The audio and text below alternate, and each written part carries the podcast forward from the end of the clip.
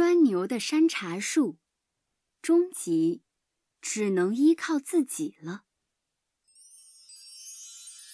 宝贝儿，在拴牛的山茶树的上集里，我们讲到，海藏和立柱为了去山泉边喝水，把牛拴在了山茶树下，导致树上的叶子被牛啃得精光。于是海藏想在路边挖一口水井，可是没有钱。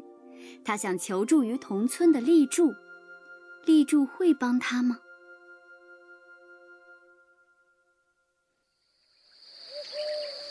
后山上，猫头鹰咕咕地叫着。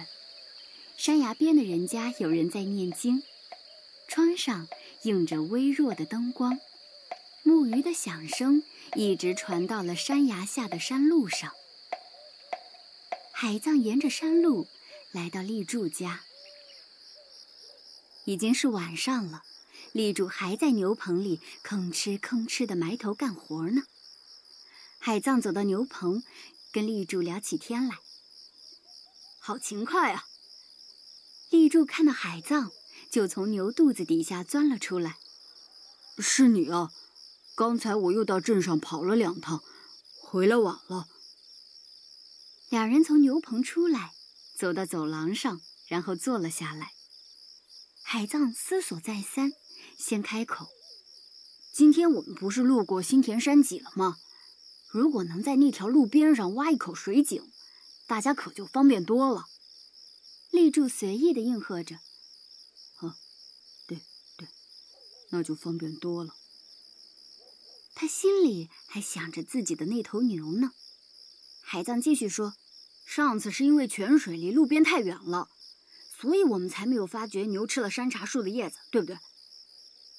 立柱继续应和：“你说的没错，嗯嗯。”心思却已经飞到了牛棚里。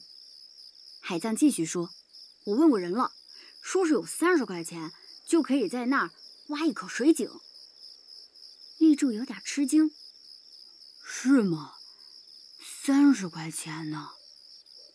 海藏肯定的答道：“是，说是有三十块钱就行了。”立柱还是吃惊的感叹道：“要三十块钱呢？”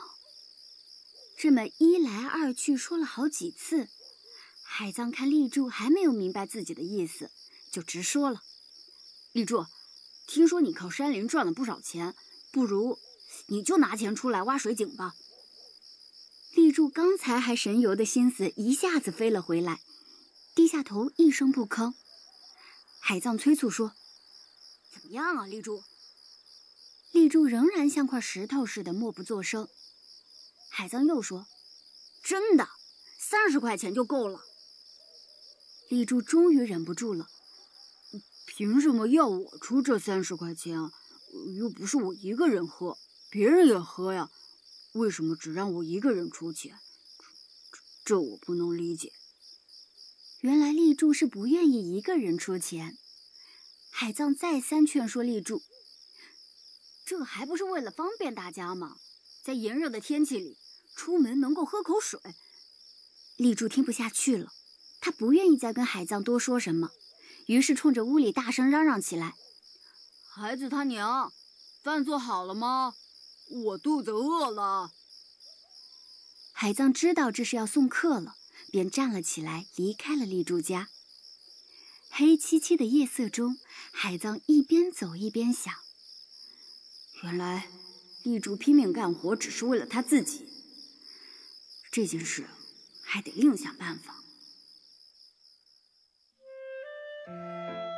最近，远行的人和去镇上的人都发现。新田山脊下边的山茶树上挂着一个小木箱，看起来像是庙里收香油钱的功德箱。上面有块牌子，写着：“本人欲在此挖一口水井，供过路人饮用。有心人请施舍，一钱五厘均可。”几天之后，海藏趴在山茶树对面的山崖上观察情况。一位老奶奶推着婴儿车从镇子那边回来，老奶奶的目光停在了小木箱上，她仔细端详着牌子上的字：“或许是不认字的缘故吧。只听她一个人叨咕道：“又没有地藏菩萨什么的，干嘛在这儿挂一个功德箱呢？”说完，老奶奶就走了。海藏将脱下巴的右手换成了左手，接着，又从村子那边来了一位罗圈腿老爷爷，他的后襟掖在裤腰里。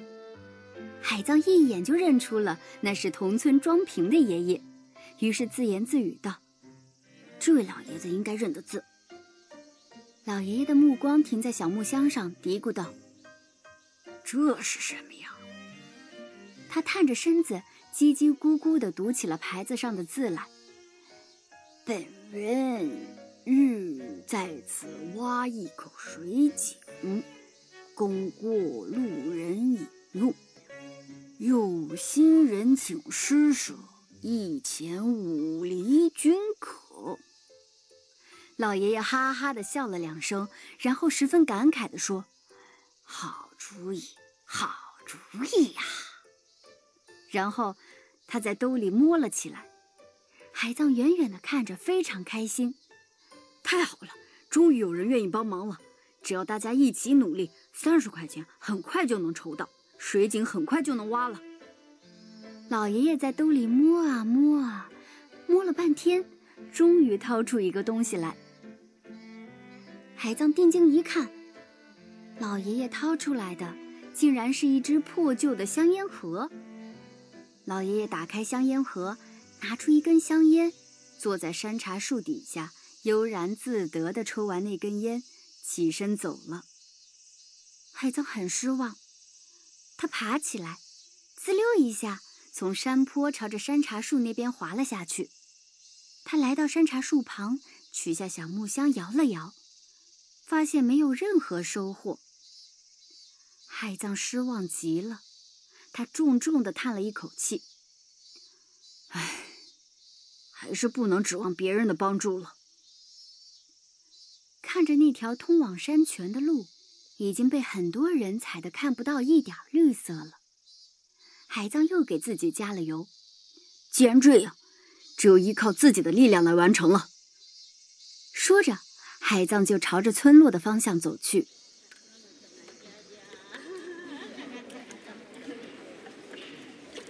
第二天，海藏走进一家茶馆，这是他常来的地方。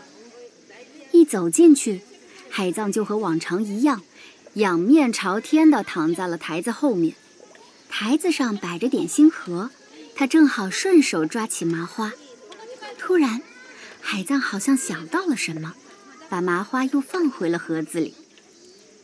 车夫阿元邀请海藏一起玩嘴接糖块的游戏，也被海藏拒绝了。不一会儿，茶馆的老板娘端出了刚烤好的热乎乎的大煎饼。海藏忍不住伸了伸手，最后还是把手收了回来。海藏索性走到外边，在水沟边上折了一根沙草，逗起青蛙来。海藏已经下定了决心，从今往后要把那些花在吃点心上的钱全部攒起来。别人休息的时候，他再多拉几趟人力车，这样。就能在新田山脊下边为大家挖一口水井了。